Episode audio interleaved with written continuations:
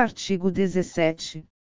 As leis, atos e sentenças de outro país, bem como quaisquer declarações de vontade, não terão eficácia no Brasil, quando ofenderem a soberania nacional, a ordem pública e os bons costumes.